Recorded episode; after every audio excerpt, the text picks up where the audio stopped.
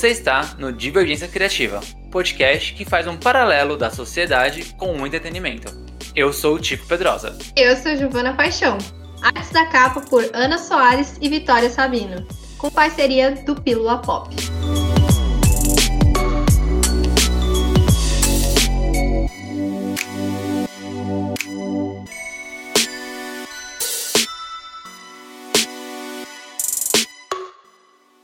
Produzir arte independente aqui no Brasil é praticamente correr uma corrida de obstáculo. Só que, tipo, não é qualquer corrida normal, não. É como se fosse uma dungeon tipo, de RPG. E aí eu vou explicar por quê. Porque, ó, cara, você tem que desviar de, cada, de várias armadilhas, sabe? É fugir de monstros e entrar em cavernas. E aí, quando você chega no final, na verdade, o final não é nem vender. O final é você conseguir produzir a arte. Porque vender, Giovana Paixão, vender já é uma quest nova. Não, e aí você pensa ainda mais. A gente. Imagina um funil aí. Aí a gente vai de cima para baixo desse funil. O funil, a parte de cima é maior. Então a gente tá falando de arte independente do Brasil, que já é uma coisa desafiadora. Aí a gente entra pra. De, cai para dentro desse, desse funil e vai falar só de quadrinhos. Então a gente entrou já num nicho específico. Aí a gente vai mais para dentro desse, desse, desse funil a gente precisa falar com a comunidade LGBT, QIA+. E aí eu acho que o desafio fica um pouco, um pouco maior, né? Mas a gente gosta de desafio, o povo brasileiro gosta de desafio. Acho que por isso que, que RPG tá, faz sucesso nos nerds brasileiros, né? Porque a gente gosta de vencer essas coisas. Então, a gente precisa ser os mestres dos mestres. Eu gostei, eu gostei dessa frase. Mestres dos mestres de qualquer RPG da vida para protagonizar uma, uma, uma arte independente de quadrinhos sobre a comunidade LGBTQIA.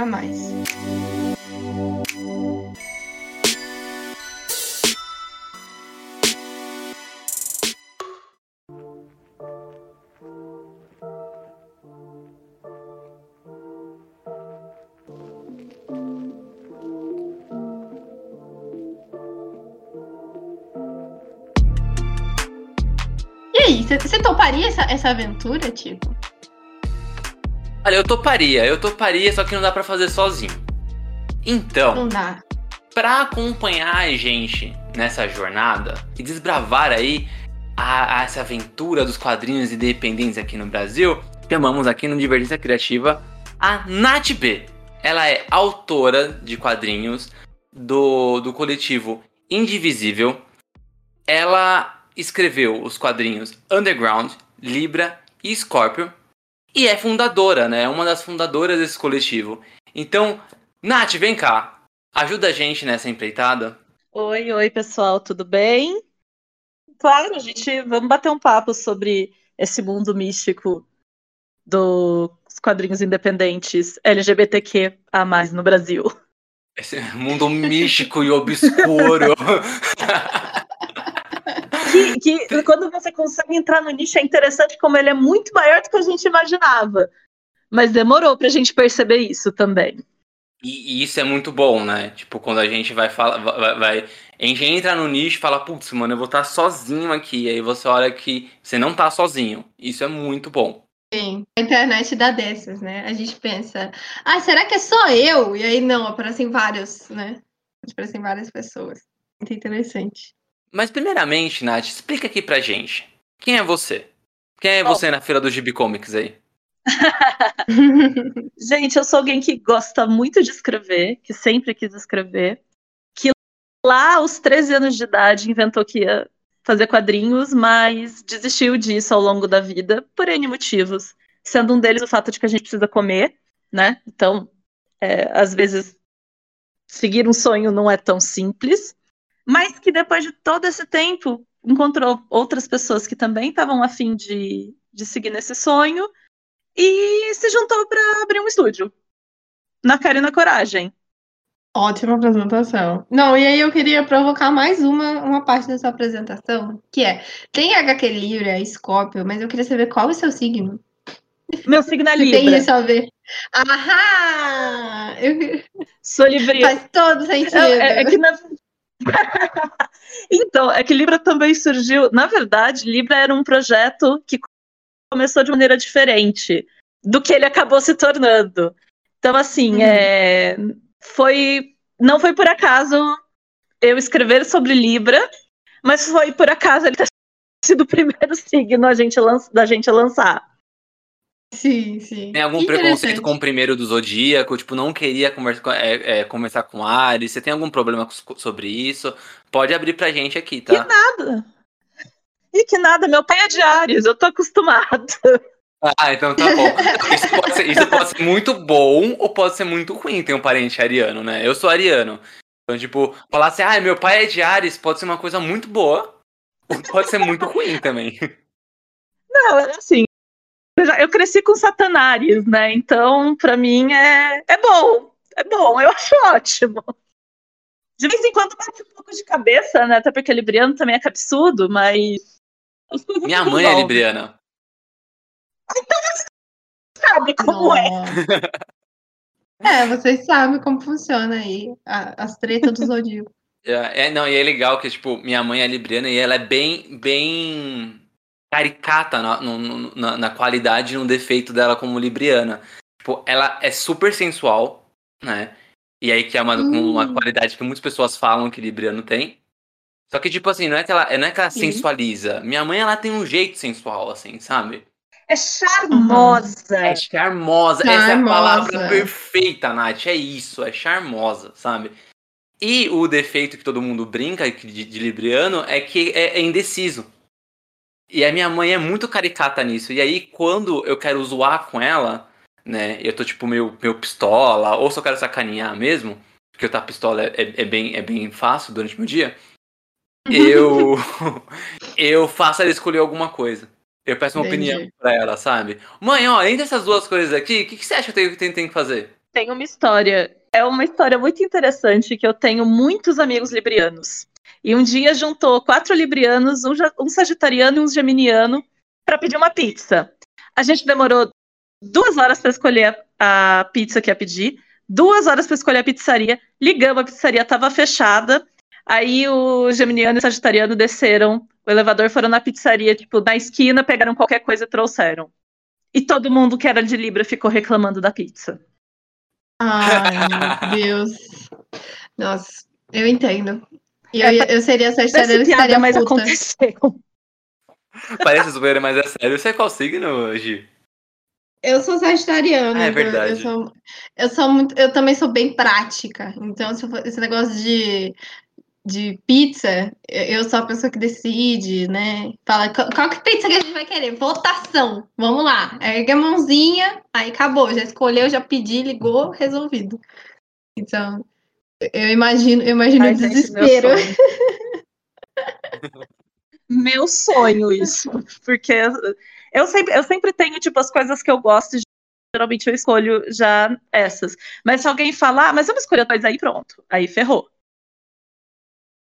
Ah, mas pensando bem, eu acho que essa a pizza de palmito daqui é muito boa. Aí você fala, pode pensar "Putz, demais, grilo." né? Mas uma coisa que eu acho que vocês não pensaram muito é pra criar o coletivo. O, indivisi o, o indivisível. Ou não. Ou vocês pensaram, ou vocês demoraram ali pra montar. Como foi essa criação dele? Inclusive, Gostou? eu não sei. Vocês gostaram de como eu puxei o assunto, né? Eu tô ficando Eu muito adorei, mas, mas, eu queria, mas eu queria eu queria elogiar mais uma vez, acho que é a segunda vez que eu faço isso nesse podcast, a, a criatividade das pessoas. Porque Indivisível é a coisa mais legal também que eu já li. É, é muito bom. Eu tô, eu tô ainda com, com as memórias do, do último episódio que a gente gravou, que foi sobre a PocCon. Então, eu, eu tô adorando a criatividade, gente. Continuem. Continuem, que eu adoro esses nomes legais. Muito massa. Mas conta aí. Também como surgiu que num foi? brainstorm de cinco minutos. Então, né? Olha! Foi, ah, cara, é, eu não decido quase nada, mas quando eu resolvo decidir, eu decido na hora e acabou. É, como é- então, né? Eu e a Monique, a gente já tinha uma história que a gente desenvolvia juntas, que era underground. Que na verdade a gente pensava até em ser um livro. Só que daí a gente ficou olhando assim: ah, mas a história é tão dinâmica, tem tanta coisa legal, são cenários diferentes e tal. Seria bacana se a gente conseguisse retratar isso em quadrinhos, né? E aí, tipo, o Léo tava junto, o Léo gostou da ideia. Né? A gente, a princípio, entrou em contato com o Dani Bolinho, que já tinha feito umas commissions para o Léo, já estava trabalhando numa outra história em quadrinhos que ele estava montando, que ia ser um projeto também pessoal. E meio que casou. Em uma semana, a gente basicamente falou: não, não vamos lançar as histórias separadas, vamos juntar e vamos lançar nossas histórias, já que a gente não tem desenhista, a gente não desenha, né? Vamos juntar todo mundo e a gente procura desenhistas para trabalhar com a gente. E aí a gente vai vendo o que vai saindo. Isso foi em 2018.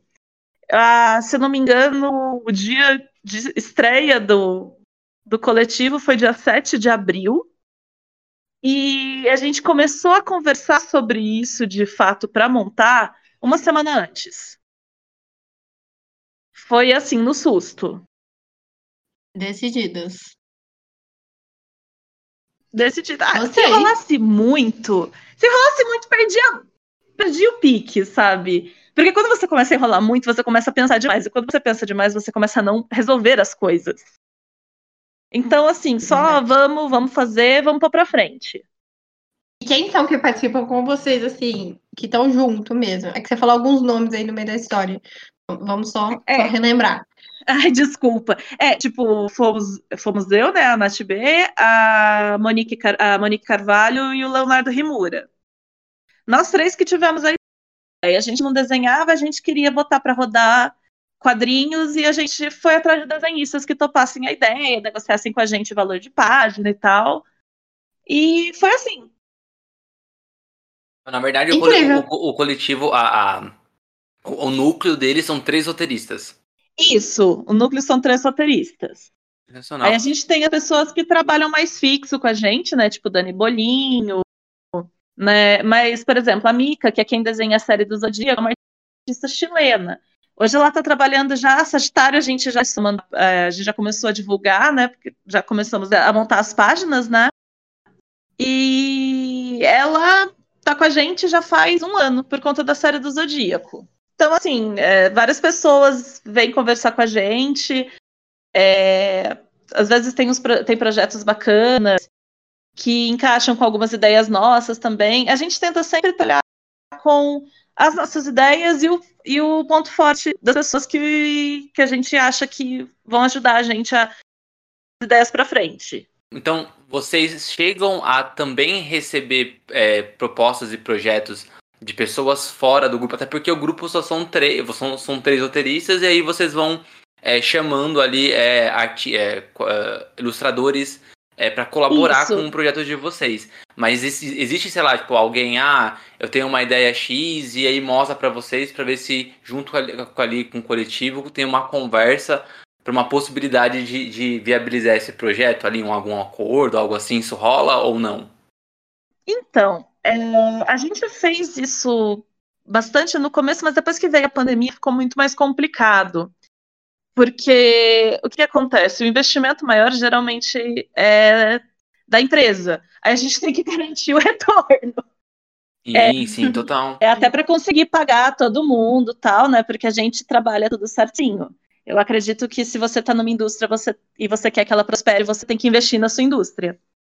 Então, por conta disso, depois da pandemia, a gente acabou não aceitando mais é, projetos de fora. A gente está focando mais, mais os projetos e tal. Tivemos que adaptar também o nosso método de trabalho como todo mundo depois que o corona chegou.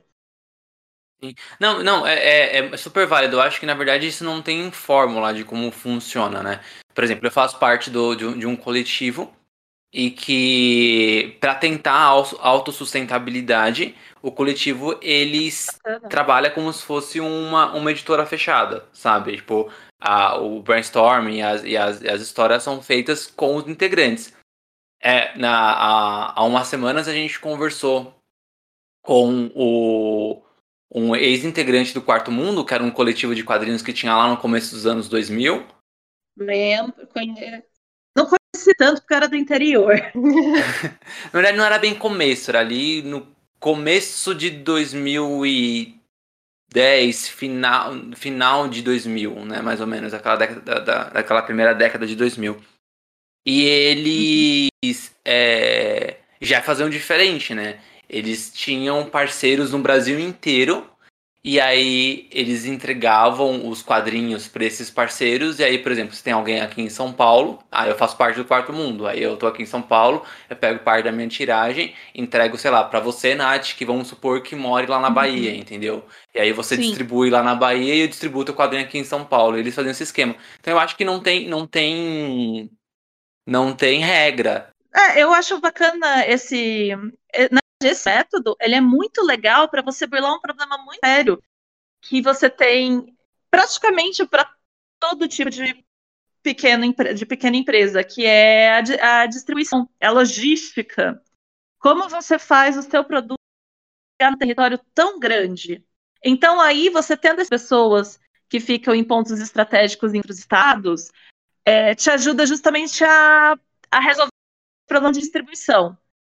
Então, assim, é algo que a gente não consegue fazer ainda, mas é uma ideia que a gente pensa para o futuro também. Porque, né, distribuição é, é o gargalo de qualquer empresa. É, ainda mais no meio editorial, né? Poxa, a gente não tem.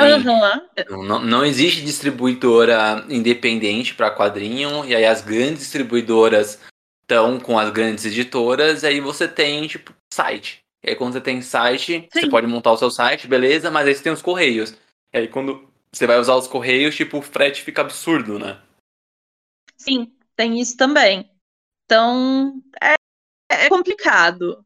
É, é uma parte bem complicada essa. Mais uma fase do RPG. Mas eu acho que, além disso, ó, vou fazer esse gancho aqui, ó. ó presta atenção, tá hein, chegando, hein? Tá vindo, hein? Ó, ó. Eu acho que além disso, é, além dessa, dessa problemática, a gente encontra outras. E, assim, no Brasil atual, e daí esse é o momento que a gente abre para que a gente xingue todo mundo, que está permitido, que a gente pode xingar todo mundo. é, no Brasil atual, onde a gente descobriu o conservadorismo total, né? A gente desiludiu eu acho que foi um momento de desilusão com o Brasil, né? Antes disso, a gente tinha uma ideia muito idealista do Brasil perfeito, do Brasil igual. E aí chegou 2000 e, sei lá, 2016, 2017, acho que 2018 foi mais impactante, mas foi uma crescente. E aí a gente descobriu que o Brasil é um país super conservador. E falando dessa temática, né, o, aqui o Tico comentou sobre a última HQ do Love, Love, Love, Uh, mas eu acho que todas as do, do, do Indivisível falam sobre isso, né? Como é falar sobre esse assunto num Brasil tão fechado, tão difícil, que cada dia que passa a gente percebe que a gente avança de um lado e cai para o outro, sabe? É, como, como é falar com essas pessoas e vocês construíram, né, uma, uma comunidade. Então, como é falar com essas pessoas e também expandir isso para mais para mais pessoas mesmo. Eu repeti muitas vezes a, palavra pessoas, mas eu espero que, que tenha ficado claro. Então, é, é uma coisa meio complicada, né? Porque, por exemplo, a PocCon em 2018 mostrou que a gente tem um público imenso que consome materiais voltados para com temáticas LGBTQ e a mais, né? E ao mesmo tempo que a gente tem um mercado gigantesco desse público, a gente tem aquela parcela da população que não aceita nem sequer ver isso, né? Uhum. Tanto que acho que na, na primeira PocCon, em 2019, se não me engano, uma galerinha de uma igreja, não lembro qual, né, de alguma religião, montou ali na frente uma banquinha para distribuir panfletinho, essas coisas. E eu, eu achei complicado. Tipo, falando da minha própria experiência, eu nunca tinha visto isso acontecer em nenhum outro evento de nerdice que eu frequentei na minha vida. Não que isso não aconteça, mas fica aquele, aquele gosto estranho de tipo, hum, então, será que é porque o evento é abertamente LGBTQ e a mais, eu acho que gente, é, o que a gente tenta fazer com os nossos quadrinhos, dialogar com a maior parte do, com todos os públicos, né? Se você tem uma história com, um, com um personagem heteronormativo e ele interage com várias pessoas diferentes, não tem por que ele não interagir com uma pessoa LGBT que é mais, entendeu? Então, tipo, é aquelas inserções é, que existem para deixar o universo mais crível, né? Inclusive, uhum. só fazendo um parênteses aqui rapidinho, essa semana eu estava conversando sobre os yaois, os animes yaois que eu assistia quando eu era mais nova. Não era nem Explique, BL ainda. por favor, Nath, o que, que é, é. é, Porque não é todo mundo Fica que sabe. minha Nossos mãe, ouvintes a ainda minha não mãe sabem. a minha mãe perguntou. Ah, yaoi é como se chamava antigamente o gênero boys love, né? Garotos que se amavam, se pegavam. É, tipo, é um termo super fora de moda, já é muito usado, não é praticamente nada usado. E hoje em dia tem até uma certa discussão sobre é, esse termo ser pejorativo, mas é, eu tenho que assumir aqui minha idade, né, gente? É difícil a gente Tá perder alguns liberado. hábitos. Então, eu tento sempre usar BL, GL, então, mas de vez em quando escapa os yaoi. Então, desculpa eu. Não, tô de boa. Perdoada, tá perdoada. Eu acho, eu acho que todo mundo que leu fanfic, assim, sabe do que a gente tá falando, então tá, tá tudo bem. Sim, A gente- E, e muitas dessas obras, elas eram assim, é, uma escola só de garotos, em que todos os garotos são gays. Os professores são gays, todo mundo é gay. Daí, Gente, gente, isso é absurdo. É tão absurdo quando você achar que todo mundo é hétero no universo, sabe? Você tem que pensar que você não vai estar vendendo seu trabalho só para o público. Então, por exemplo, tem a pessoa que, para ela, talvez seja inconcebível pensar numa garota que gosta de outra garota. O filme, é- não sei se vocês já viram aquele A Família Mitchell e a, e a Revolta das Máquinas. Sim, Ainda não, tá maravilhoso. lista. Mas aí eu- maravilhoso. Ah, então o que eu vou falar pode soar meio spoiler. Daí vocês vê se tiram ou não do final. Não, mas tudo é bem. porque. Não, mas é porque eles têm uma abordagem muito interessante. A personagem principal é LGBTQIA. Você vê Sim. o, o, o roteiro, o roteiro e a ambientação, que ela, o espaço que ela ocupa, é, deixa todas as dicas para você entender isso, mas ela fala de maneira aberta. Até você chegar no final do filme. Quando o assunto é abordado Uhum. com uma frase super delicada que amarra o filme inteiro. Isso eu achei muito interessante, porque se a pessoa tem preconceito antes, ela primeiro se apaixonou pela personagem, viveu com a personagem, criou empatia com a personagem, para depois saber disso. Como você está lidando com vários públicos, você tem que é, fazer diferentes níveis de apresentações. Então eu tenho, por exemplo, quadrinhos abertamente LGBTQIA+, e aqueles que não são focados nesse tipo de. não são focados em romance per se, né? Tipo Slice of Life, em que os personagens que habitam aquele mundo, cada um tem a sua orientação sexual, sua identidade de gênero. Você não vai de- poder bater boca com todo mundo. Não adianta, Uhum. não vai chegar a lugar nenhum. Então, se você conseguir entregar o material que seja palatável a todos os tipos de, de audiências, ou a maior parte delas, é, é um jeito bacana de começar a quebrar os preconceitos das pessoas. Ah, eu, super, eu super é verdade. concordo, eu super concordo, tipo, de, de- Quando a gente fala de, de inserção de personagens LG LGBTs, eu acho que uma coisa, por exemplo, super sutil, aqui, aqui no Brasil ganhou um, sei lá, um boom gigantesco lá por causa da Bienal, eu acho que 2019, 18, sei lá. Eu já não consigo mais contar os anos depois da pandemia. Mas, é. Tem um, tem um gap aí, de 2020 tá estranho. E aí, mas aconteceu lá aquele, aquele problema na Bienal lá, que tipo, um deputado, não sei das quantas, viu é, é, nos quadrinhos os Jovens Vingadores, é, dois Ah, personagens o se beijando, né? Foi, foi o o Crivella? de- Eu nem foi lembrava Crivella, que era o prefeito Crivella. do Rio. Nem lembrava que Prefeito era o Rio Crivella, aquele que, que quis. É, que fechar a Foi Bienal, o alguma prefeito coisa assim. ou, foi, ou foi o governador? Mas foi no Rio mesmo. Foi o né? prefeito. Então, Foi o prefeito, né? foi o Crivella. É, bom. O pastor resolveu que se não conseguia com a visão de mundo dele, ninguém podia ver aquilo.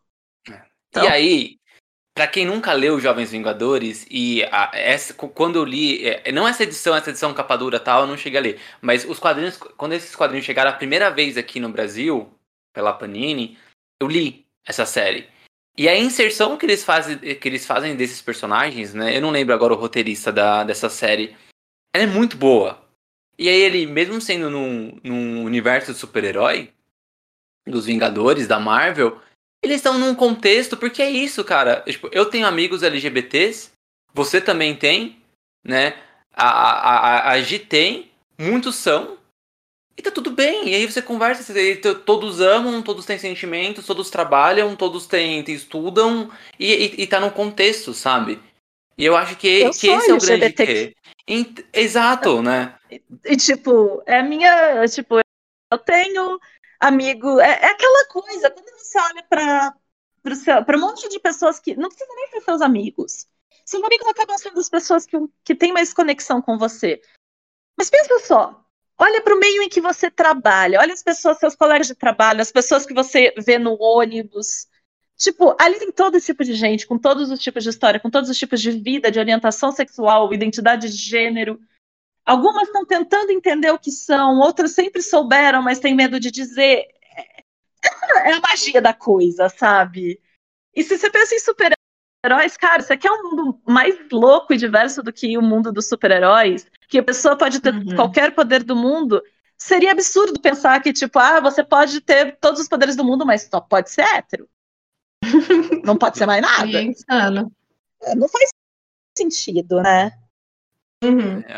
Eu acho que a gente também já comentou, mas é, é, é, sempre bom lembrar que também a gente teve o, o Paulo Gustavo também furando também essa bolha, né? Que é, o Paulo Gustavo trouxe, trouxe um personagem que, é, que abalou todo mundo, né?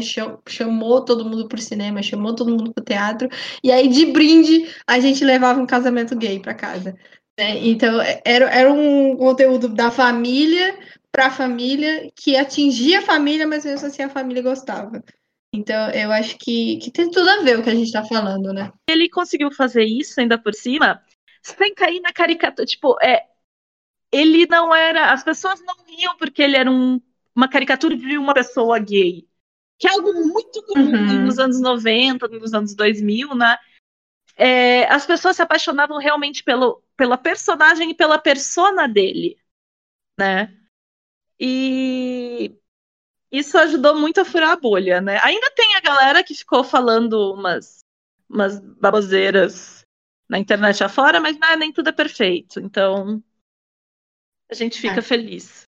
Sim, sim, que bom que aconteceu, né? Que bom que a gente conseguiu fazer, fazer isso. Muito feliz. É. Não, você comentou, Nath, tipo, a, a, a, tinha muito gay caricato nos anos 90 e tal. Eu acho que aqui no Brasil ainda a grande maioria das, das, das, das produções, principalmente em audiovisual, ainda mais para TV aberta, eu não vou nem falar do, do, do, do Paulo Gustavo, porque ele usava do, estereótipo, do, do estereótipo para conseguir dialogar com esse público, mas era proposital, porque ele é gay e ele sabia disso, né? É, mas eu acho que quando criam personagens, eu acho que, meu, criador, os, os, roteiristas e criadores de conteúdos aqui no Brasil ainda caem muito nesse problema. Muito demais, assim. De precisar estereotipar. Tipo, gay em novela tem que ser, tipo, o. É o Clo, que era, que tinha aquele personagem lá da de novela, que era, que era cheio de trejeitos. Acho que era Clo, se eu não me engano. Acho que sim, é. é. é. Todos os personagens são assim. Mas se você vê, por exemplo, é, não estou dizendo que está perfeito, mas eu vejo uma nítida evolução. Por exemplo, Sim. mais ou menos lá em 2013, acho que é a novela, que tinha o Félix e o Nico. Sim. Já não era. É, era Amor à Vida. Amor à Vida. Amor à Vida, muito bom. Isso. Que você tem. Você tem a pessoa que é homossexual e que está lutando para se entender, está tentando entender. E você tem o outro que é super assumido, que é casado com um advogado, mas que são pessoas assim. Não tem trejeitos, né? Não que seja errado ter trejeitos. Tipo, gente, é, cada personalidade é uma. Mas a questão é, esses personagens eles não eram um escape de humor. Então, Uhum. é, eu acho que ainda se faz muito ah, o estereótipo do gay como escape de humor. Tipo, ah, olha como ele é gay, hahaha. Mas a gente tá numa posição muito melhor do que na época do Pit Bicha, lá no final Assim, dos anos 90, começo dos 2000. Tipo, é, você tem que sempre comparar, é, você tem que sempre comparar alguma coisa, né? Não tá ótimo, mas tá melhor do que já foi.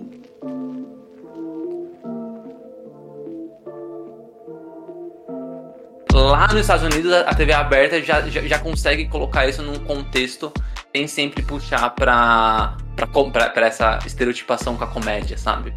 Warner, nas suas produções de super-heróis, super coloca LGBT, assim, tipo, de boas já, sabe?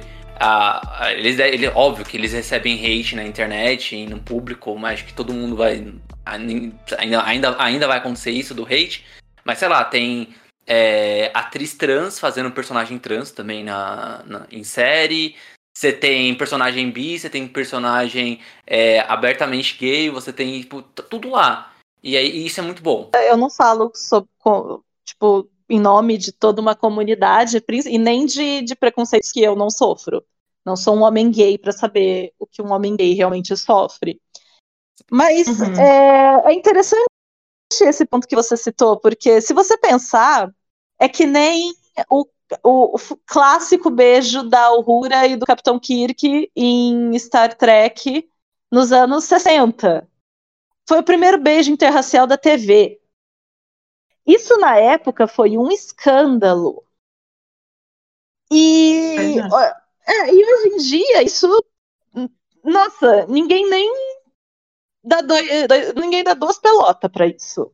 Tipo, é, ah, um casal entre duas pessoas de etnias diferentes, tá? E daí? É, Tem, tem- tem- um que reclama, mas acho que não é mais aquele problema que tinha, tipo, sei lá, nos anos 60, né? não, reclamar eles vão. Sempre vai ter alguém pra reclamar. Sempre. Sempre vai ter. sempre vai ter um chato, sempre vai ter um que parou no século retrasado e não vai sair de lá de jeito nenhum. Mas quando você vê que essas vozes estão diminuindo cada vez mais, é que você percebe que, ok, a, a- a- a substituição de pensamento racista está sendo substituída, né? É, que nem o meu pai tem 60 anos, minha avó tem 85. Quando eles falam um, fazem um comentário abominável, a gente corrige tudo, mas eles vão fazer outro comen- comentário abominável no, no almoço de domingo seguinte. Você não muda a cabeça dessas pessoas. Mas me, me deixa muito mais assustada ver pessoas jovens da nossa idade falando é esse tipo de coisa. Isso é assustador. Uhum. Tipo, a geração da minha avó já, já tá passando, né? Já foi. Mas você vê, tipo. Gente, é, é, geralmente da minha avó e do, do, do Zéio da família, eu só falo, ai, gente, não fala isso, é feio, blá, blá, blá. Mas quando é os primos no jo- jovem, nossa senhora, eu subo no tamanco da militância. tem, tem uma né? pergunta.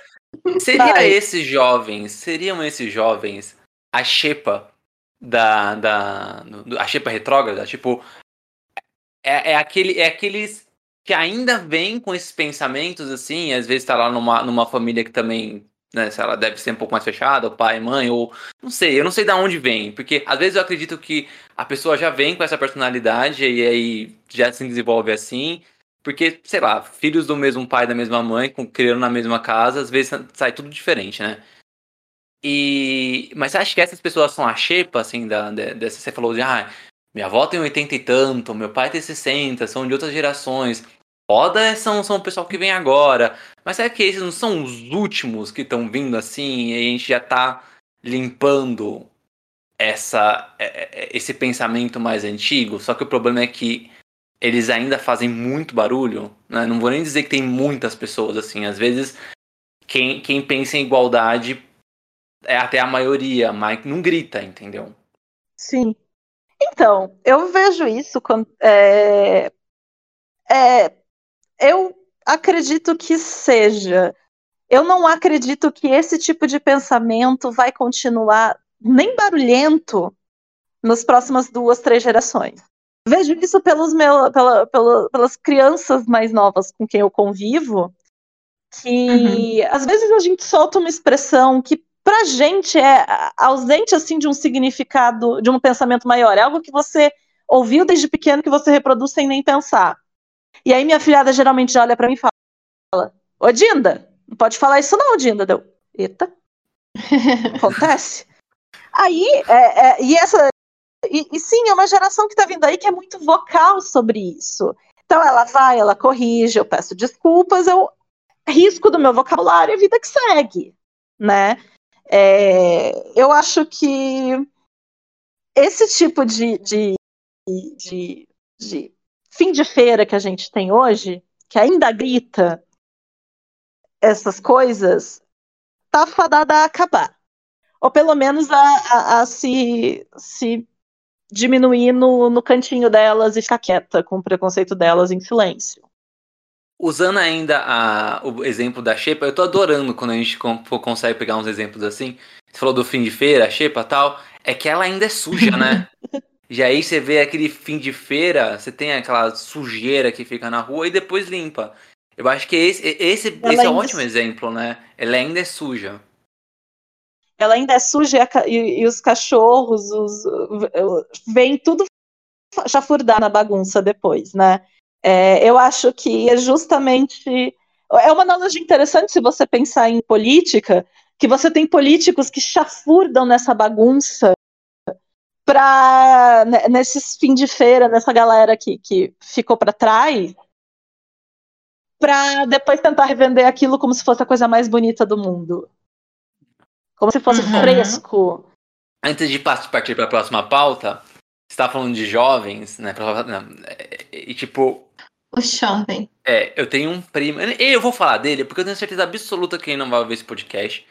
Porque primeiro, já faz alguns, alguns episódios anteriores aí, a gente trouxe é, uma mulher trans, entendeu? Falando sobre uhum. ballroom. Então eu duvido muito que ele vai querer é. ouvir um podcast meu, né?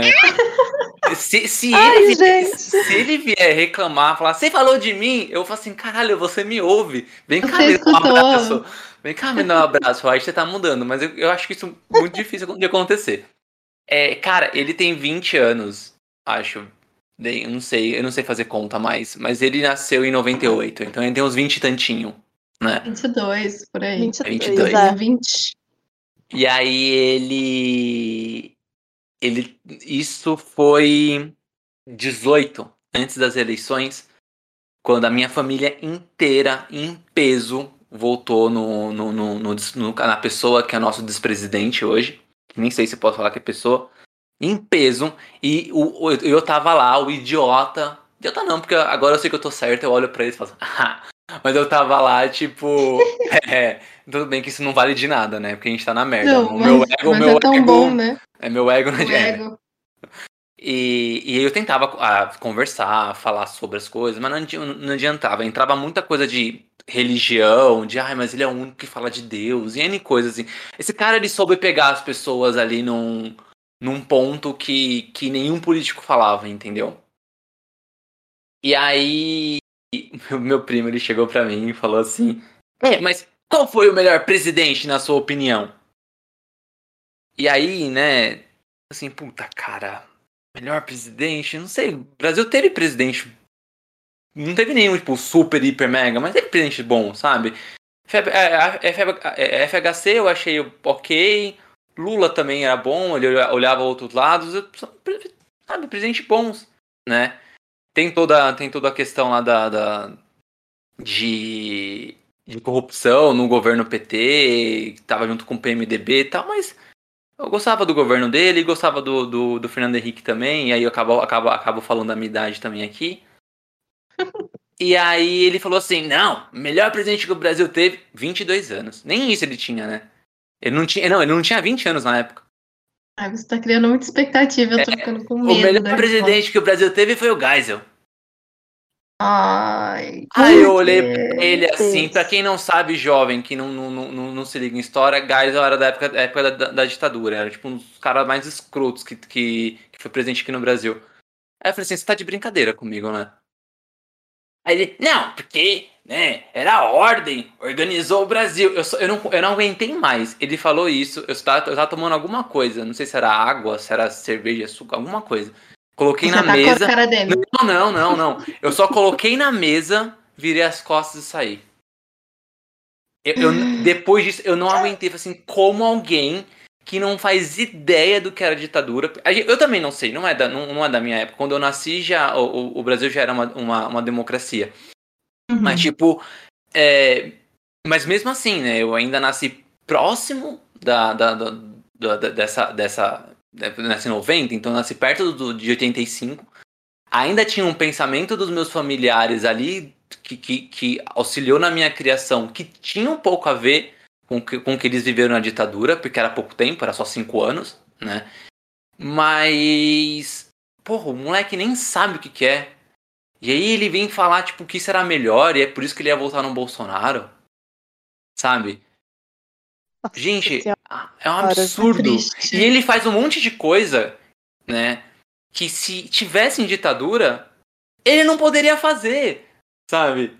Ah, é, É o, é o Zancap maconheiro. É o Zancap maconheiro aí. É, não, Uhum. fica, fica saindo de rolezinho de moto, tal, de madrugada, usa droga, blá blá blá. A família Então. não sabe que usa droga porque ele vai pra igreja, mas eu tenho certeza que ele usa, sabe? Eu não sou idiota. Com a idade dele eu também usava, sabe? Então, tipo, mano, você quer, você- você quer o quê? Você quer fazer eu de trouxa? Mas, tipo, e, e, e vai sair de um rolezinho e tal. E, pô, gente, pelo amor de Deus, sabe? É isso que eu acho foda, sabe? Mas tudo bem.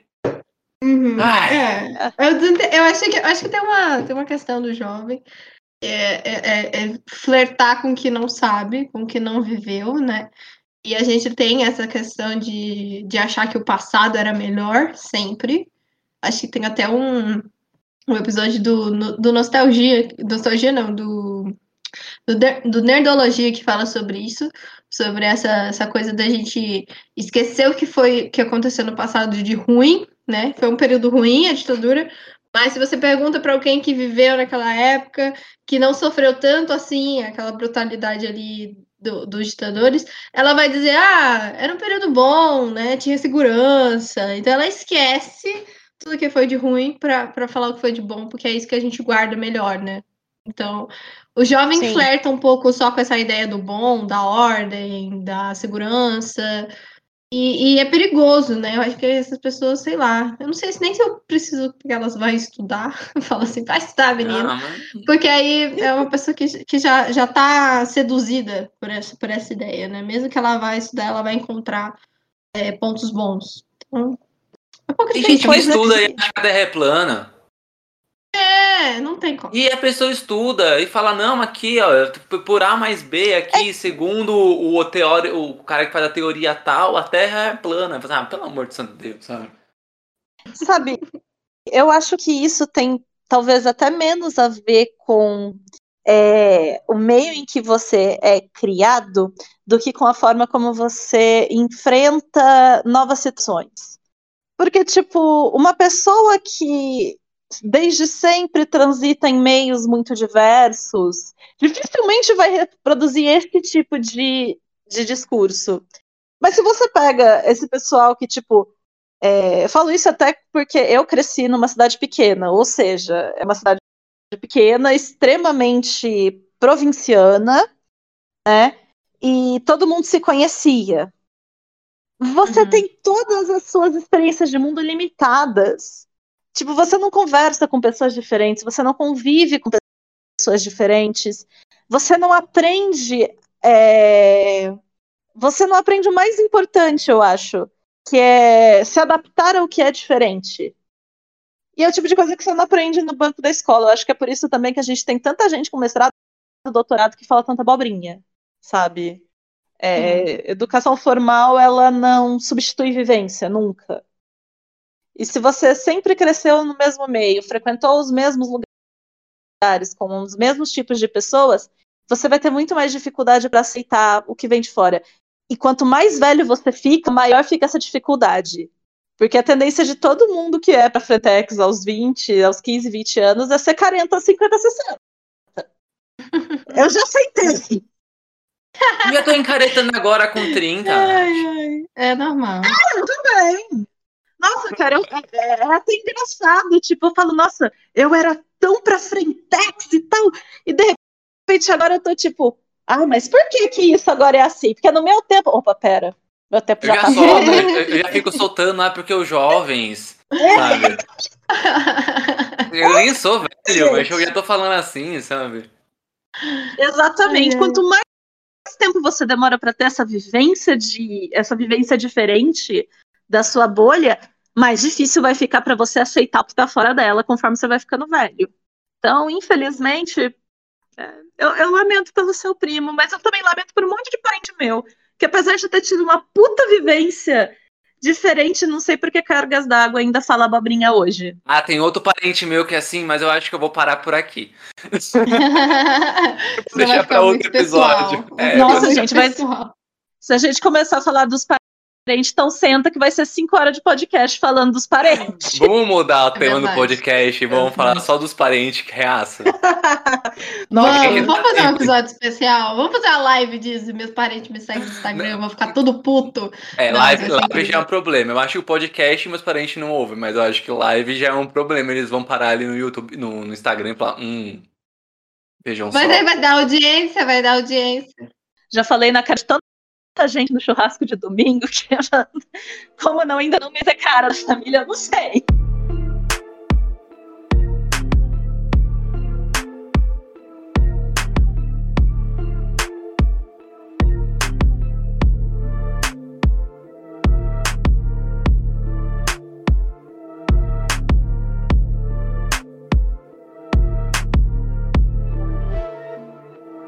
Nath, voltando, voltando pra, pro mundo do entretenimento, não que falar da vida alheia não seja um ótimo entretenimento, eu acho ó, super ok, Casos de família tá aí pra provar. não é? Poxa, total. E antes tinha a hora da verdade. Putz, verdade, né? Olha Verdade. só, os melhores programas. Parabéns pra, pra TV brasileira. Maravilhoso.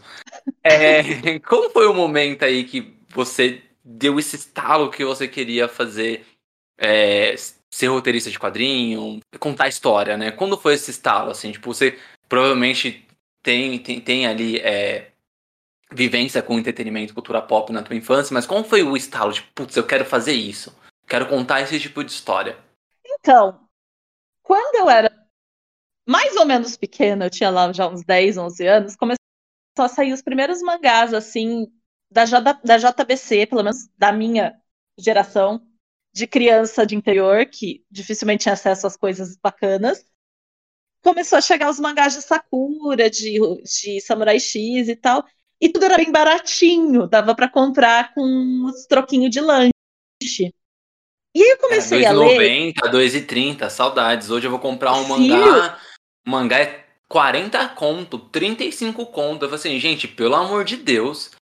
Não, Cara, vou mais. comprar, Não. vou comprar um mangá, deixa um quilo de carne moída na, na mão do, do É, é revisteiro. verdade, né? Porra, real, Cara. um quilo de carne moída. Não, e na época, eu lembro que o primeiro mangá que eu comprei foi o número 1 de Sakura Card Captor, que é aquele meio tanco, né, que eu paguei, acho que foi R$1,90. Foi, foi R$1,90. Gente, cara, e, e assim, foi abrir aquilo e falar, nossa, dá pra contar histórias assim, de maneira muito mais intensa e diferente, porque na época quadrinhos mesmo acabava sendo turma da Mônica pra gente.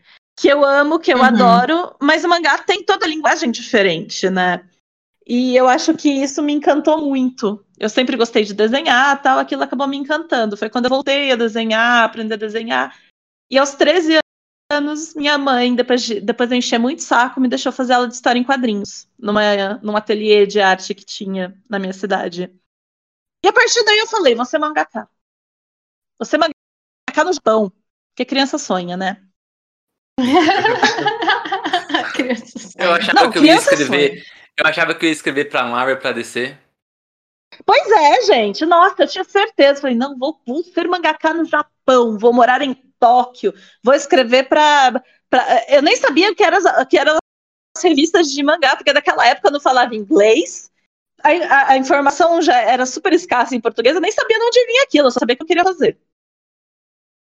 E cheguei a fazer um ano de aula tal. né? Aprendi bastante coisa. Só que daí a vida foi vindo, né? Aí você tem que fazer colégio, você tem que fazer faculdade, você tem que fingir para as pessoas que você é um ser humano decente. Você não quer matar seus pais de preocupação, falando, mãe, serei artista, e ela vai ficar olhando para sua cara com aquela cara de, meu Deus do céu, Natália, você precisa comer. Depois, assim, eu continuei escrevendo por hobby, né? E quando a gente resolveu montar indie, eu achei que ia ser assim, tipo, sei lá, a gente lança uma, duas coisas e tal, conta as histórias e acabou, né?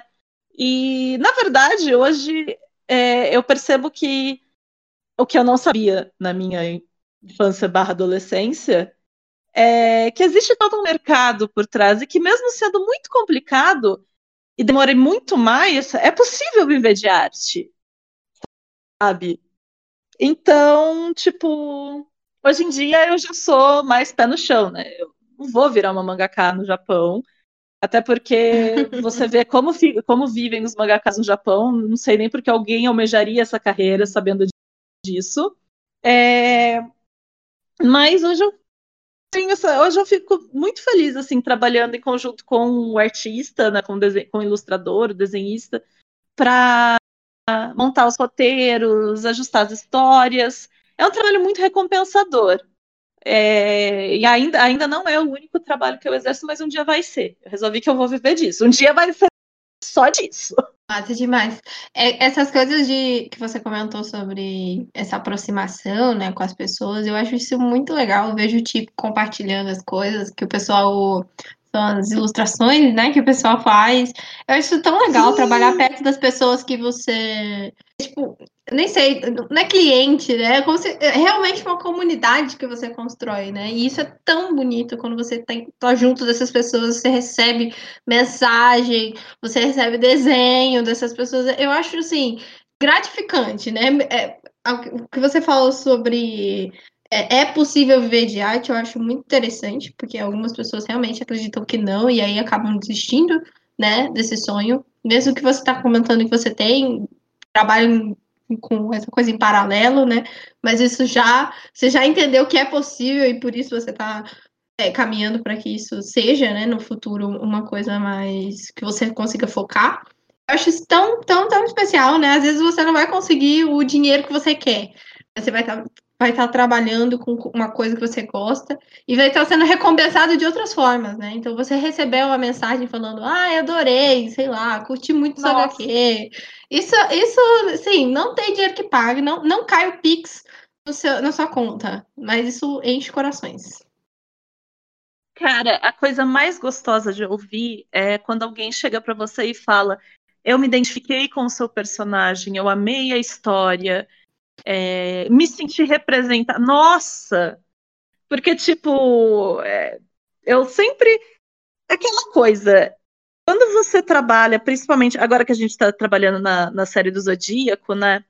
Que acaba trabalhando com coisas, é, com temas e tipos de pessoas mais específicos, assim, né? Focado em um tema, tem uma personalidade construída em cima daquilo. É, é muito complicado quando você está montando isso, você pensar, nossa, isso é só um recorte, é uma parte, não tem como representar toda uma letra do, do espectro LGBTQ a mais, todo um tipo de tara, nada disso. E é ótimo quando as pessoas falam para você que, tipo, ah, eu me identifiquei. Porque significa que você tocou essa pessoa de alguma forma. Mesmo você com medo de é, acabarem considerando aquilo um recorte muito pequeno dentro de um tema tão amplo, teve aquela pessoa que se identificou. Seja porque a personagem tem um corpo diferente, uma cor de cabelo, um signo, ou esteja num relacionamento diferente. Isso é muito bacana. Essa é a melhor parte.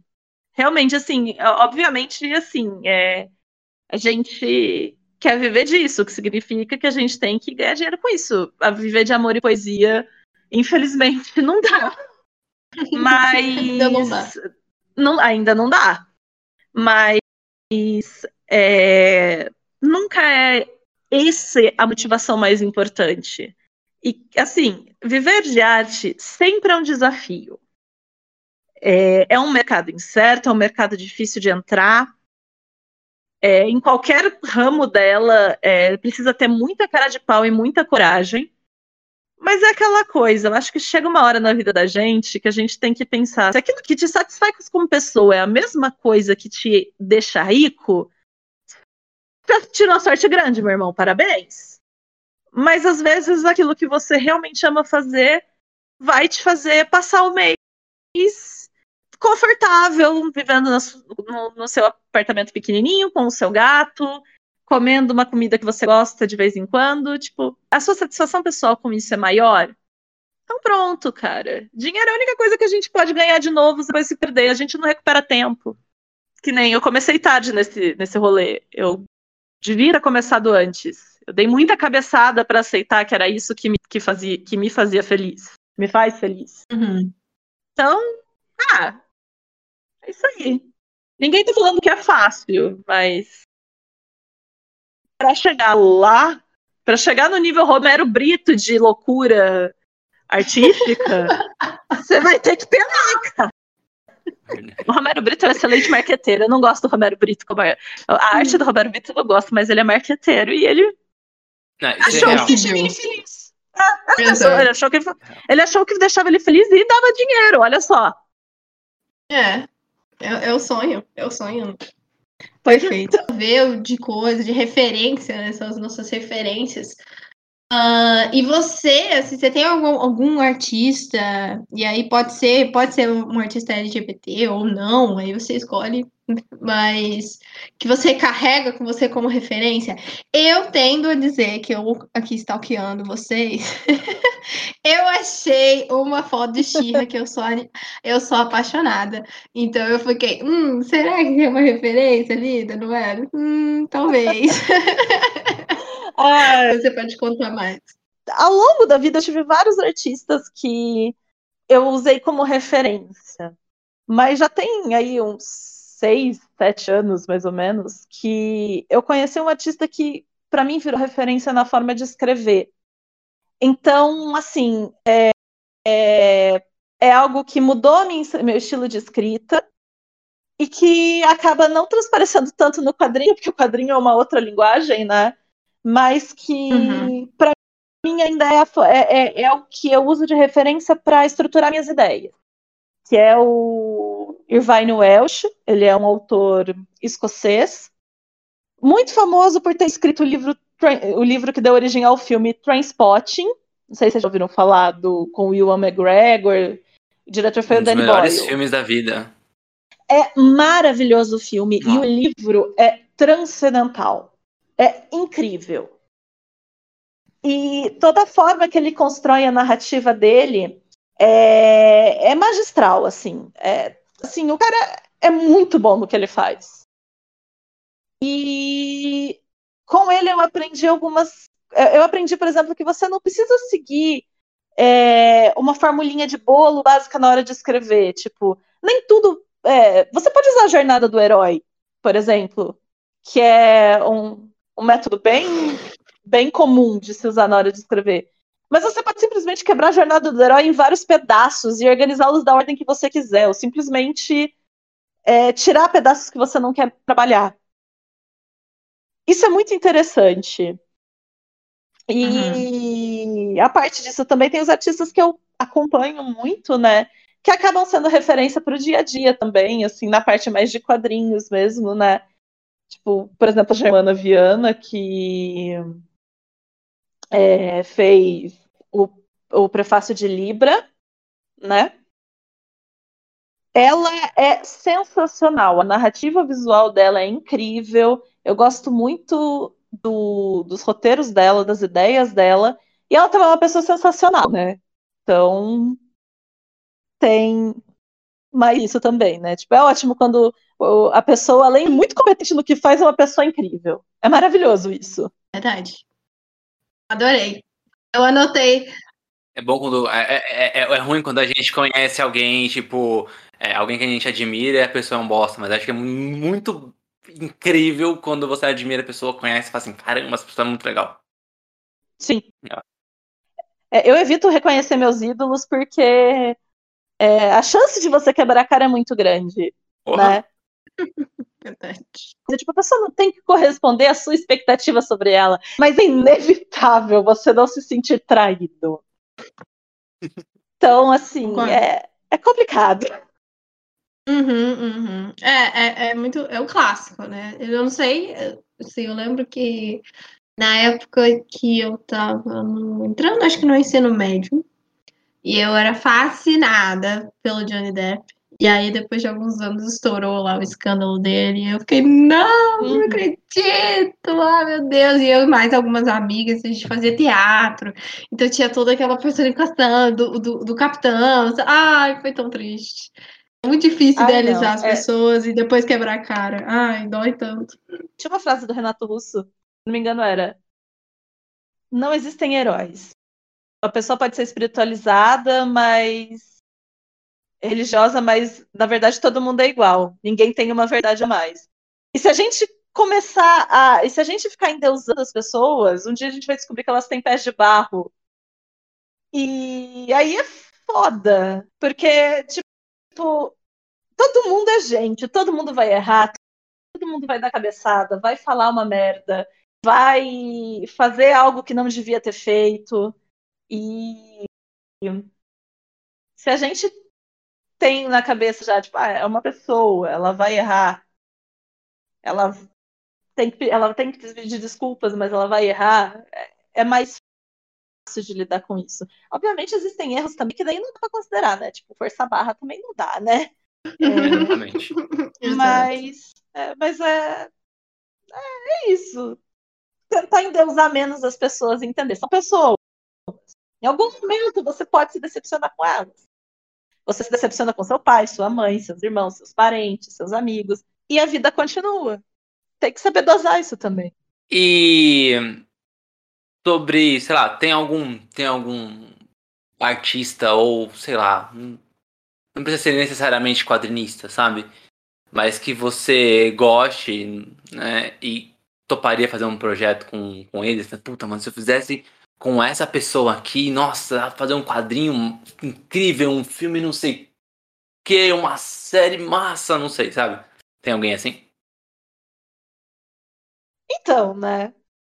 Eu tenho alguém, eu eu tenho alguém assim, mas é, é, desse- é dessas coisas, tipo, super utópicas, viajadíssimas.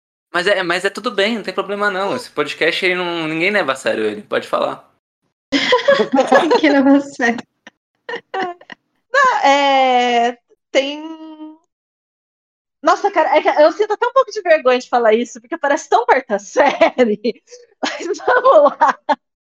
Não se sinta, vai lá. A gente. Vamos junto.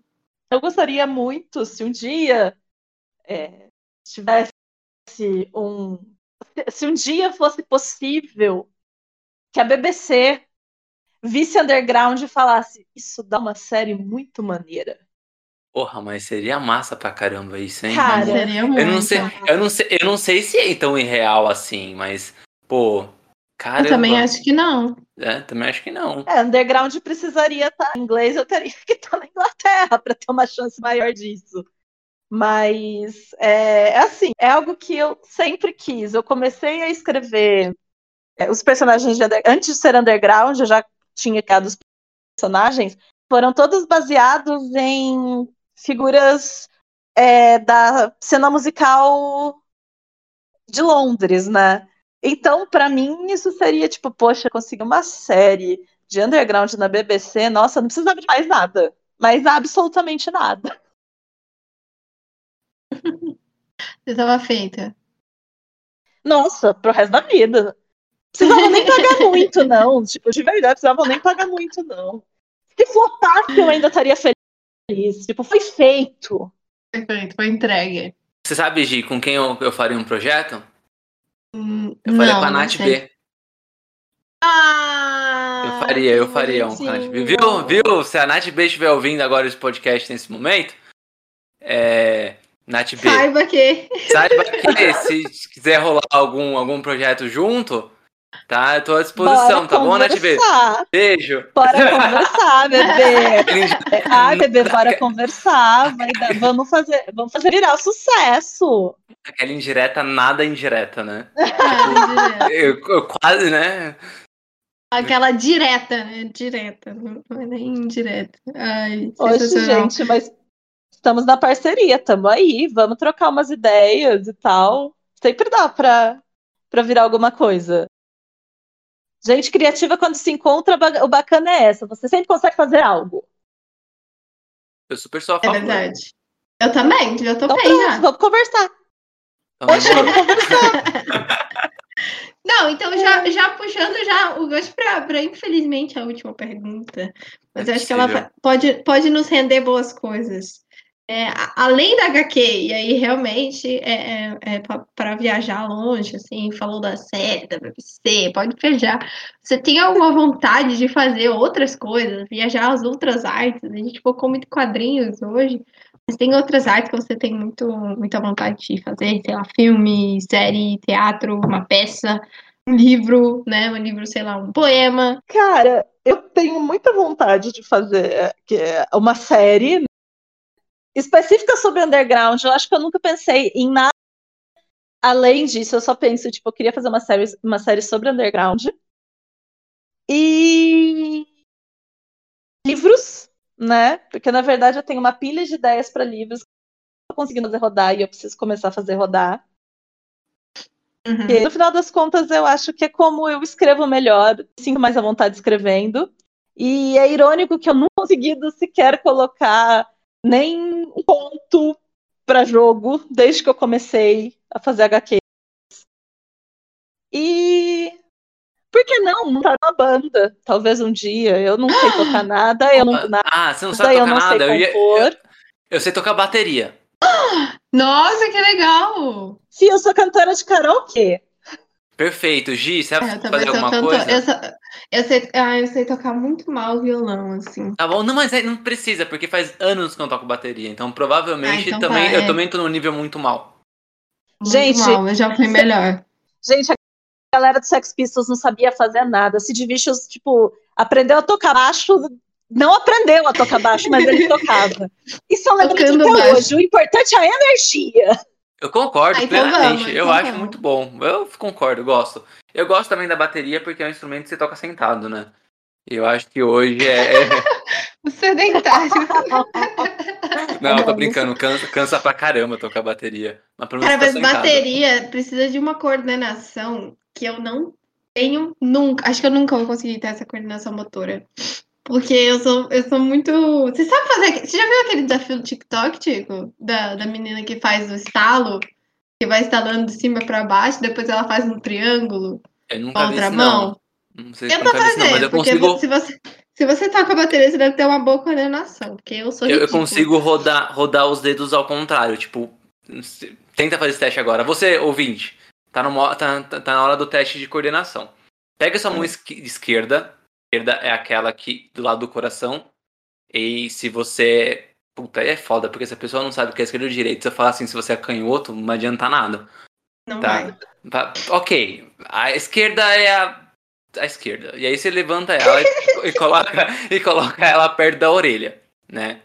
E aí aponta com o dedinho, assim, com o dedinho assim, aponta pro, pro, pro, pro, pra, pra orelha. Com a mão direita, você também aponta pra orelha. Certo? Ok. Uhum. E agora, só com a esquerda, você faz um movimento. Sabe quando você tá falando que a pessoa é louca? E aí você começa a rodar o dedinho? Sei. Então, roda o pulso inteiro pra frente. Uhum. E agora, com a mão direita, você roda pra trás. Aí já ferrou. Aí você Exa- já me pegou Nossa aqui. Senhora. Peraí. Gente do céu, eu travei aqui, tá dando erro. Eu buguei, eu buguei. Buguei Matrix total. travou. Nossa, eu não consigo muito. Eu não é. consigo, tipo. Nossa, não, é, não dá, não dá. Eu não tô conseguindo Nossa. fazer nada. Eu também não, só fica travando. Aí eu vou pra frente e pra trás. Eu fico. Seu, meu Deus, qual que mão é a direita? Sabe? Que horror, que Começa horror. assim. Eita! E, e tem esse, esse daí é legal também, porque você faz dois movimentos E são diferentes, apesar de serem bem próximos, que é tipo, um é pra cima e pra baixo, o outro é um triângulo, são três pontos. Vou- eu vou marcar você quando eu encontrar esse desafio pelo, pelo Instagram, pelo Reels, TikTok. É bem legal, eu não consegui. Eu fiquei treinando na frente do espelho e mesmo assim não. Não consigo. Ah, eu tava fazendo aqui, eu acho que eu consigo. Eu tava me enrolando, mas acho que eu consigo. Se é, que eu- se é como eu entendi. É, Depois acho que manda, dá. manda o vídeo, manda o vídeo. Tá bom. Bom, Enfim, enfim.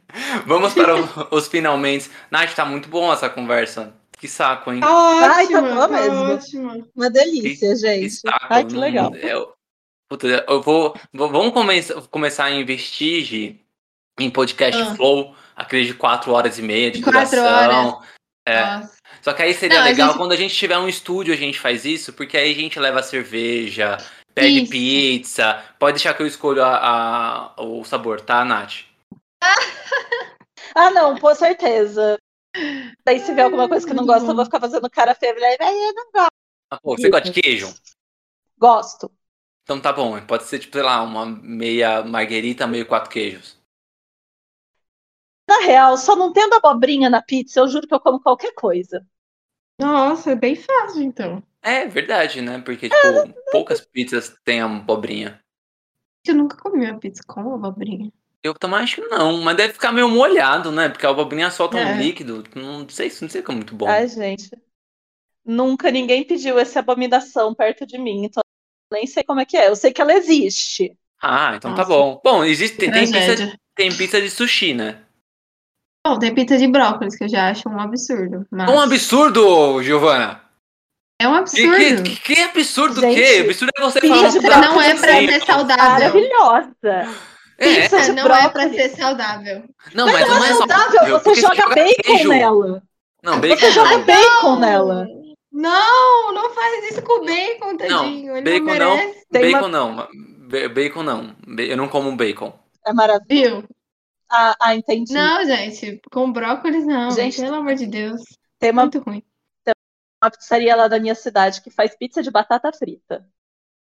Puta, aí Aí, é uma pizza de batata Aí, palha. Eu já, eu já vi. Nunca comi, mas eu já vi na lista, assim. Eu falei assim, mano, que história é essa? Pizza de batata palha, gente. Nossa, Tipo pelo hot amor dog. de Deus.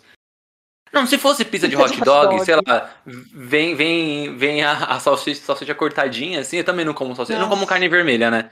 E aí vem elas cortadinhas assim, com batata. Então você pode comer salsicha, bem. Por Você pode comer salsicha. Salsicha é papel. Aquilo nem vai carne. Quase Aquilo não é vegano. carne. Aquilo ali é papel. Nossa, completamente papelão molhado aquilo lá. Ai, ai. Meu Mas Deus. fica tão bom às quatro da manhã, né? Quando tá Putz. com fome. Eu tenho uma, eu tenho uma, Ah, não. uma- um, eu tenho uma história muito boa com salsicha. É, nossa, dependendo, dependendo se as pessoas tipo só ouvem essa frase assim, e fala, mano, que porra de podcast é esse? Eu fico, imaginando, eu fico imaginando, tipo, a pessoa vai lá, sei lá, nem sei como vai ser o título desse podcast, mas vai ser, sei lá, alguma coisa sobre quadrinhos, LGBT, quadrinhos independentes, vai ser alguma coisa assim. É, é, aí depois, beleza, aí a pessoa aleatoriamente joga lá no minuto, sei lá, 60 e tanto, 70 e tanto, que é onde a gente deve estar agora. E aí, tipo, joga lá e ouve, ah, não, porque eu tenho uma história sobre salsicha, que ela fala, mano, que porcaria de podcast é esse? Eu tô no podcast certo, né? E aí a história é a seguinte, ah, eu não como carne vermelha e até salsicha, porque né, vai saber se tem um pouquinho, né? Às vezes ela tem lá 2% de carne vermelha e Eu tô 98 de, zoando, viu? 98 de papelão. Não, mas eu não duvido, tá? Eu não duvido. Eu não duvido porque, tipo, na, na le- legislação brasileira de é, segurança é, de alimentos, é, pode conter 2% de pelo de rato nas coisas. Então, 2% é. É. muita coisa. Como é, assim? é, é que é 2% a cada X sacos, né? Então, tipo, numa leva de, de enlatados, eu não sei quantos são enlatados por leva, não, não entendo um lote, né? Não, não sei quantos. Pode ter até, até 2% de pelo de rato. É muito É, pelo de rato. Perceba que, ele não, perceba que eles não falam nada sobre a carne de rato. Então, carne de rato tá Só o liberada. pelo. Não, se cair lá na frente, se cair lá no meio, ainda mais salsicha, meu, caiu no meio, moeu, sabe? Pô, joga corante é nós. Mas É, exato. mas. Ai, credo. Mas voltando da, da história da salsicha, eu não, eu não como carne vermelha. E aí teve um dia que eu tava no mercado com a minha marida, e aí ela olhou lá no, no- na parte de congelado, né, as, as salsichas, e falou assim, porra, uma vontade de comer salsicha, né? Aí falei assim, compra, sabe? A gente cozinha tal. Eu não, vou te, eu não vou te ajudar a comer, não tem problema, mas compra. Aí ela comprou lá uns, sei lá quantos foi, mas foi bastante, né? Só que, ávida para se alimentar com essas, é, esse alimento tão bem nutritivo, ao invés de ela fazer, sei lá, duas, três no molinho de tomate ali, ela pegou o saco inteiro, colocou na panela, temperou aquilo e foi. Ela comeu salsicha durante uma semana inteira, no café da manhã, no almoço, na janta. Nossa, Jesus. parece aquela, aquela história do, do Todo Mundo Deu Cris, que a Tônia se recusa a comer salsicha. Ah, Que horror, gente. Nossa. Eu como salsicha uma vez, aí eu, eu fico enjoada pro resto, tipo, sei lá, pelos próximos seis meses, assim. Eu não... Aí eu esqueço do gosto. Eu falo, hum, que tal uma salsicha? Aí, Aí eu como. eu como se ela. Eu como se ela estiver escondida no meio da comida. Sozinha eu não consigo encarar a bicha, não. Que olhe. É complicado. e eu. Uh, bom, salsichas à parte, Nath. Nossa, é para- verdade, gente. Essa parte de salsicha realmente ficou muito estranha. Ficou, mas vai ficar no episódio. Eu não vou cortar, não, porque eu acho que quem chegou até aqui merece se Merece. divertir também, sabe? É isso aí, que tem, tem que se divertir. A gente falou de ditadura, a gente falou. Nossa, a gente falou de muita coisa nesse episódio. Falou de Muita pizza, coisa. de. Mano, que loucura, que da hora. Bom, mas voltando. Né?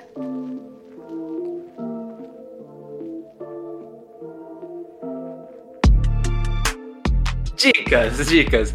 Mudamos o formato das dicas, né? É, a, nos dois primeiros meses do podcast, a gente tinha ali com. É quase, é era quase um episódio estendido, né? Terça-feira tinha o tema e sexta-feira as dicas. Daí a gente mudou, né?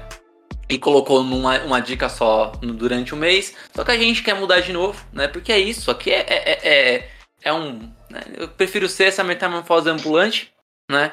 E aí você também muda com a gente, aí vai, vai ouvindo todos os episódios. Agora as dicas são no final do episódio. Então todo episódio que tiver um convidado, então ele vai, a gente vai dedicar aí o final para falar de dicas de salsichas. Como a gente já falou da salsicha, agora a gente fala da dica. Nath, manda aí as suas dicas que você separou aí pro pessoal curtir aí a semana inteira, coisas pra ele ver, ouvir, sentir. Manda aí o que você tem pra, pra gente. Então, é, vocês pediram uma dica para ver, né? Um filme, uma série. É, a questão é, eu falei dela já no meio do podcast, mas eu vou repeti-la. Leiam, procurem alguma coisa do Irvine Welsh. Pode ser um conto, pode ser a série Trainspotting, que tem dois filmes, né? Baseados nos dois livros dele, que é o Transport, Transpotting e o Pornô. Mas a série Trainspotting já tá, acho que com cinco livros, já conta com cinco livros, saiu o último esses tempos. É, e é sensacional, é a construção, da- a construção da história é, é incrível, o jeito que ele escreve é sensacional. E é interessante que ele escreve é, Trainspotting desde os anos 80, né? Então, assim, a série agora tá se passando na nossa época. Então, ainda por cima, é uma leitura muito interessante sobre o panorama sociopolítico da Inglaterra. Que pra gente, assim, não faz super diferença, mas é curioso, é legal saber. Então, é, eu, eu recomendo isso. Agora é ouvir. Então, novamente, vocês vão perceber que eu sou uma pessoa bastante. é, é, eu, é, eu, eu gosto muito da cultura dos países dos países do Reino Unido. Embora eu não concorde com muitas coisas no Reino Unido. Mas tem uma banda que eu gosto bastante, que ela não é muito conhecida por aqui, né? Uma banda escocesa chamada The View, né? É, eu acho, eu assim me apaixonei por eles a primeira vez que eu ouvi. Eles têm um som muito bacana, um som leve, assim, eles alternam entre é, músicas mais alegres, com música de protesto. Eu acho bem bacana. Então, fica a dica para quem quiser conhecer uma banda nova, né? E, uhum. e para sentir, é, eu fiquei pensando, quando você me passou é, essas tarefas para pensar, eu fiquei pensando, cara, a única coisa que eu acho que a gente precisava realmente sentir, a gente precisava fazer mais, é sentir os espaços que a gente ocupa. Os espaços que são uma extensão da gente. O seu quarto, o seu escritório, é, o seu carro, dependendo do apartamento. Como aquele lugar conversa com você? O que você sente naquele lugar? Será que talvez não seja a hora de mudar alguma coisa? De repente a cor da parede não combina mais com a sua personalidade? Ou, sei lá, os bibelôs que estão em cima do seu criado mudo também não conversam mais com você? É, é interessante isso, porque a gente nunca para para pensar, mas os ambientes que a gente ocupa, os espaços em que a gente vive, dizem muito sobre a gente. E isso é algo que você vê muito em histórias em quadrinhos, em filmes, em séries. Cada ambiente ocupado por cada personagem, ele vai complementar a personagem. Se você prestar atenção, você consegue entender melhor aquele personagem. Então, talvez prestar atenção no seu espaço ajuda você também a se entender melhor. E sei lá, essa é uma filosofia de boteco que eu sempre tive e eu gosto de pensar nela. Então, fica aí para reflexão. Porra, achei sensacional esse sentido, sensacional. hein? Eu achei, aí eu tava, eu tava olhando assim a, a, o meu quarto, meu quarto ele é branco. E aí tem uma prateleira só de coisas Star Wars e mangá do Lobo Solitário. Então, o que será que isso diz de mim?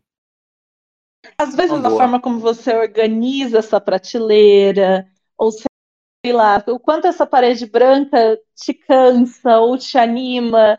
Tudo isso são, são pequenos detalhes, são coisas corriqueiras que a gente não presta muita atenção. É que assim, minha outra ocupação é como arquiteta, né? Então, para mim, observar o espaço acabou virando parte da, da, da rotina, da vida. Mas é, é interessante prestar atenção nessas coisas é interessante, ajuda a gente a se entender um pouco melhor e até a se sentir mais à vontade em alguns lugares, ou entender por que, que a gente não se sente tão confortável em outros. É, é piração, é piração.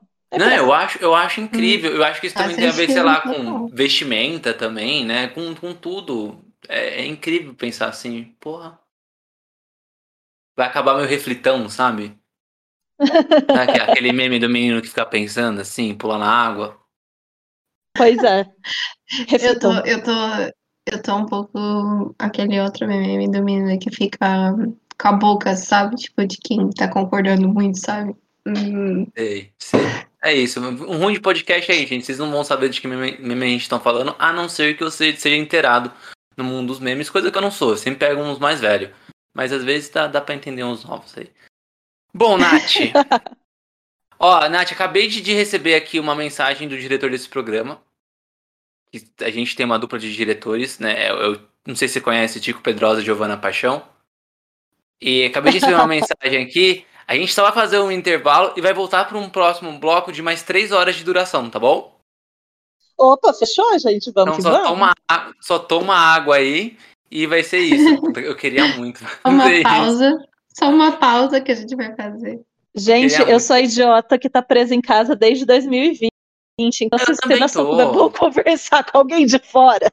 Eu também tô, todos. eu também tô. Assim, eu só saio, eu só saio pra fazer, tipo, de verdade mesmo o essencial. É, que é, é mercado, farmácia.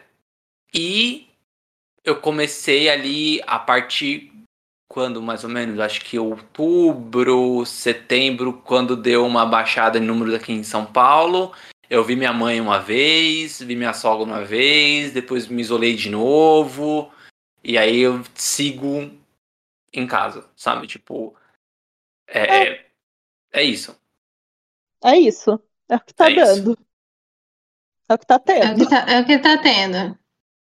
É isso. Não vou para festinhas clandestinas ou só festas que, que também não podem.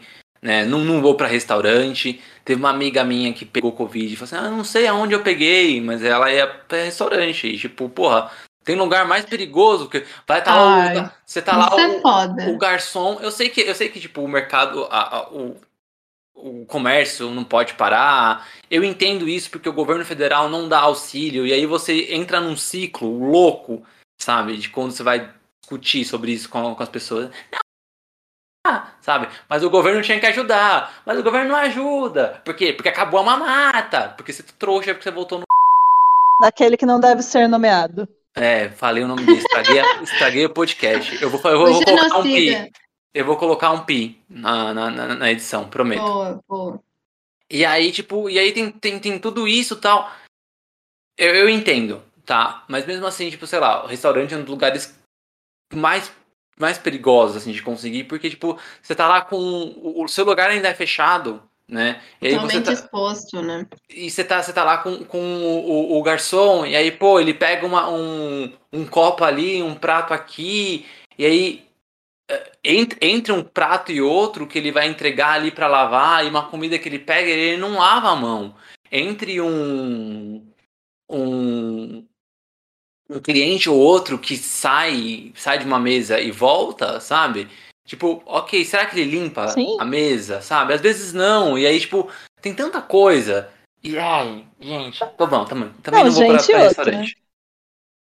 Não, gente, outra, esse restaurante entrega, sabe? É a coisa mais evitável do mundo. Restaurante entrega. Exato, exatamente. Que ainda assim pode, ser, pode não ser 100% seguro. Mas aí tem vários Sim, estudos sim. mostrando que por contato, ainda mais a distância, assim, sabe? Tipo, por exemplo, fazer mercado e levar pra casa, ou pedir delivery, essas coisas tem, tipo, um índice, um índice de, Sim, de sim. contágio extremamente baixo, né? Uhum. Mas é isso. Sim. É isso, eu também tô. Desde 2020. Perdi dois aniversários. Eu tô Mas indo pro triste. segundo que Nossa. eu vou perder. Duas festas juninas. Pô, acho que isso que me pega mais. Minhas festas juninas. Ainda bem que minha mãe aprendeu a fazer pamonha, cara. Que mais um ano sem pamonha eu ia morrer. Hum, É delícia. que eu comprei, tem, comprei milho. Vamos ver se. se eu, Não é difícil fazer pamonha. É trabalhoso, mas não é difícil. Ah, não, mas aí, aí então você fa- falou. Falou uma palavra que é tão difícil quanto que é trabalhoso. É porque, tipo, pra você embalar, embalar a pamonha, como que eu fiz? Eu coloquei no plástico, que o, o pessoal de Goiânia deve estar querendo me matar nesse momento, mas coloquei no plástico, que é muito mais fácil. É, aí você deixa ela cozinhando, mas assim, colocar no plástico é uma tarefa um pouco mais difícil. Mas é só isso, o resto é de boa. Fazer, tacar no liquidificador mesmo, sabe? Prático. É prático. E é falando de pamonha, depois de falar de pizza, depois de falar de Salsicha. e é falando de pamonha que a gente termina o episódio de hoje. Nath B, muito obrigado pela participação. Eu amei de verdade de conversar com você e eu quero que você volte. De verdade mesmo. Aliás, todo mundo que a gente tá chamando, a gente quer que volte. A gente não precisa mais convidar ninguém, que a gente tem pauta pra vida agora. É verdade. A, gente, a gente fica eh, sempre chamando, a gente vai ter convidado pra sempre. Mas que ótimo, eu gosto. Eu amo. Você tá, Ai, você tá gente, super olha- convidada. Quero muito participar desse rolê. Quando acabar, quando a gente puder estar todo mundo jacaré, bem bonito, vivendo numa uma vida mais próxima do normal possível, a gente junta, faz uma festa. Nossa, nem sei o que isso Bora. quer dizer mais. Não sei. Super concordo, super concordo. Nossa, nem que seja num boteco pra tomar cerveja naquele copinho americano. gente, é um- isso. Um é pé isso. sujo pra tomar um litrão, meu Deus do céu, saudades. Um dedo É no feijão, isso. sabe? Sabe, dedo no feijão? Uhum. É isso. Aí Risca a co- faca. co- comer um PF, é, comer o PF num dedo do feijão. É perfeito isso. Ai, gente, muito obrigada pelo convite, viu? Fiquei muito feliz aqui. Gostei muito da conversa também. Desculpa qualquer coisa, né, gente? Às vezes vai falando e sei lá, né? Se eu falei alguma coisa que ah, ofendeu, Não, ou não. sei lá, a gente foi mal, tá? Não, não. Não, que isso. Não, pode ficar tranquila. Não ofendeu ninguém, não. E se Oh, ofendeu Rodrigo. alguém que tá ouvindo, não sei. Aí eu já não posso falar por eles, mas eu espero que não também. Mas aí me, me desculpa É. também, ouvinte, que eu devo ter falado. Deve ter ofendido meu primo, Ai, mas aí meu primo tudo bem. Ele Ah, pode. primo tá liberado. Não, ele po- pode ofender, depois não tem problema. Eu até, eu até depois dou, o arroba dele pra vocês, sei lá, ficarem zoando lá no Instagram dele. Manda os Que horror. sabe? Eu, depois eu passo. Ai, ai. Mas é, muito obrigada, Nath, por aceitar o nosso convite, por ter feito esse episódio tão lindo, maravilhoso. Foi muito Yo. bom conversar contigo. Como o Tico já disse, já convidou, já estamos aí. Mas assim, não, a gente também convida as pessoas e fala que não precisa esperar o nosso convite. Você Ah, isso é sentir real. Tem uma pauta que você quer falar, que você acha que combina com, com o podcast, fala, não, tenho que falar disso, bora. Chama a gente, chama o Tico, chama eu lá no, no, no Instagram, ah, ou no próprio Instagram do Divergência. E aí a gente combina, porque também estamos abertos a todas as sugestões dos convidados. Perfeito, gente. Por mim, fecha qualquer rolê. Já fechei o rolê.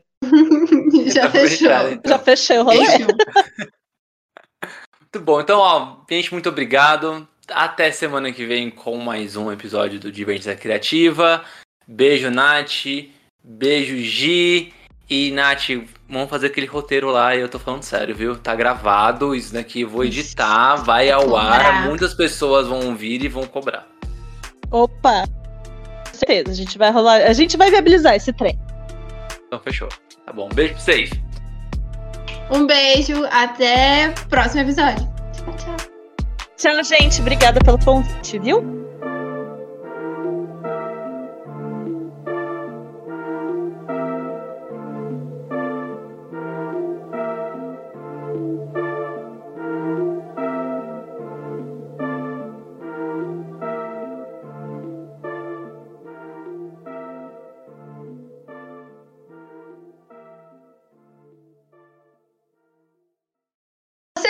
Divergência Criativa? Gostou do episódio? Nos siga nas redes sociais. Apresentadores, arroba Tico underline Pedrosa e paixão.gil.